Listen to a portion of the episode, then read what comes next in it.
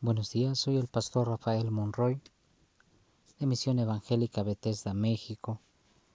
En este día 11 de julio del 2020, quiero invitarte a que podamos considerar la reflexión sobre el capítulo 58 del libro de los Salmos. Yo les pregunto, gobernantes, ¿de veras actúan con justicia? ¿Y ustedes, hombres mortales, son justos en sus juicios? Al contrario, todo lo que piensan lleva malas intenciones. Todo lo que hacen provoca violencia en el país. Los malvados ya son malos desde antes de nacer. Desde que están en el vientre ya dicen mentiras. Son gente tan venenosa que hasta parecen víboras. Son venenosos como las cobras que se hacen las sordas, para no oír lo que dice el mago, el que hace encantamientos. Dios mío, rompe los dientes a esa gente, rómpele los colmillos a esos leones, haz que desaparezcan como agua entre los dedos, haz que los pisoteen como la hierba del camino, haz que se derritan como si fueran de hielo no los dejes venir al mundo. Destrúyelos antes de nacer, antes de que sepan lo que pasa. Hazlos que ardan como espinos. Haz que el viento los arrastre, aunque todavía estén con vida. Tu pueblo verá el castigo que vas a darles y se pondrá muy contento de poder empaparse los pies en la sangre de esos malvados y dirán hombres y mujeres, vale la pena que seamos el pueblo de Dios. Hay en este mundo un Dios que hace justicia.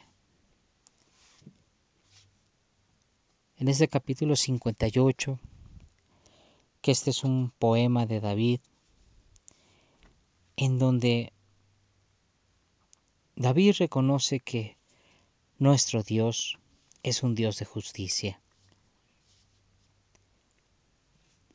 En los versículos primeros, el rey David está cuestionando a aquellos gobernantes, a los gobernantes que posiblemente, por lo que dice aquí, no actúan con justicia,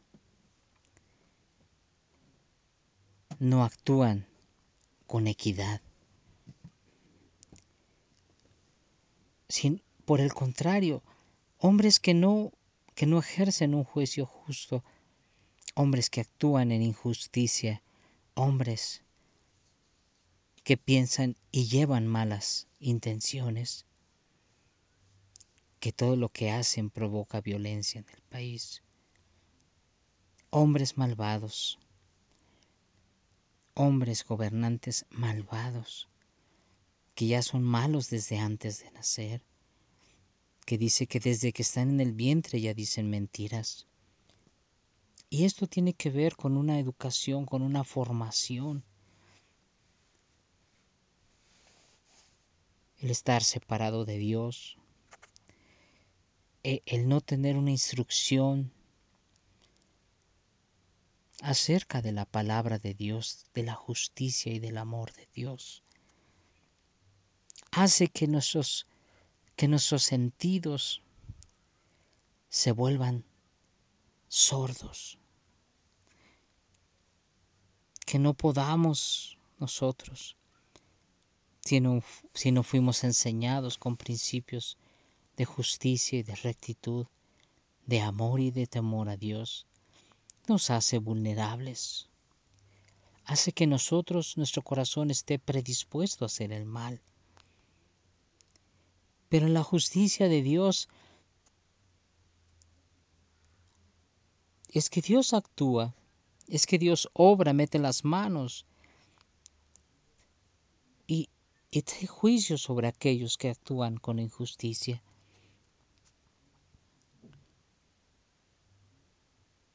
Hay, cosas que uno no, no tiene respuesta, pero hay cosas que uno no puede juzgar. porque le compete a Dios hacerlo.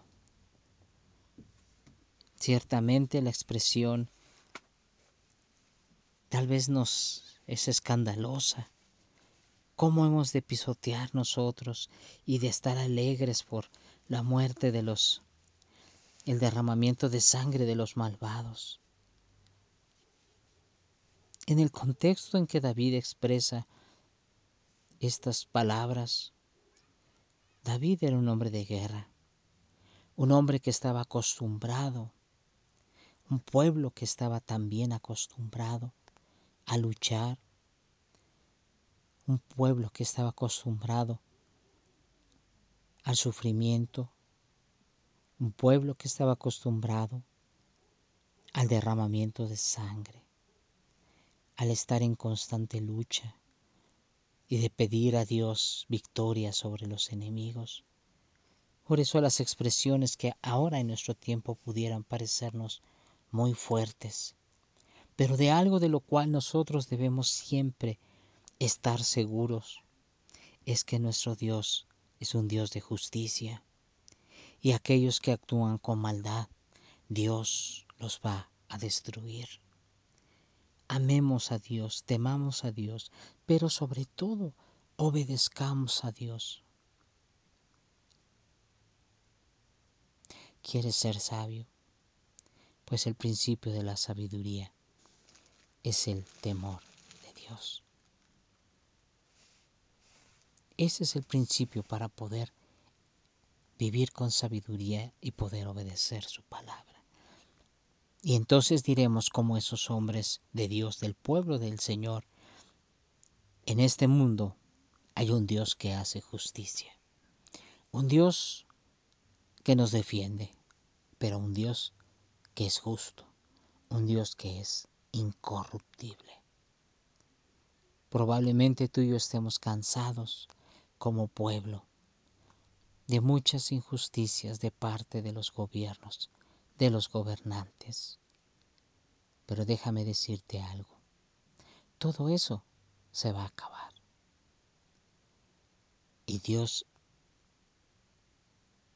mandará a su Hijo Jesucristo el Padre mandará a su Hijo Jesucristo a venir por su pueblo.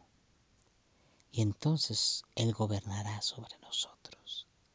Y entonces habrá justicia, porque nuestro Rey, nuestro Señor, es un Rey de justicia.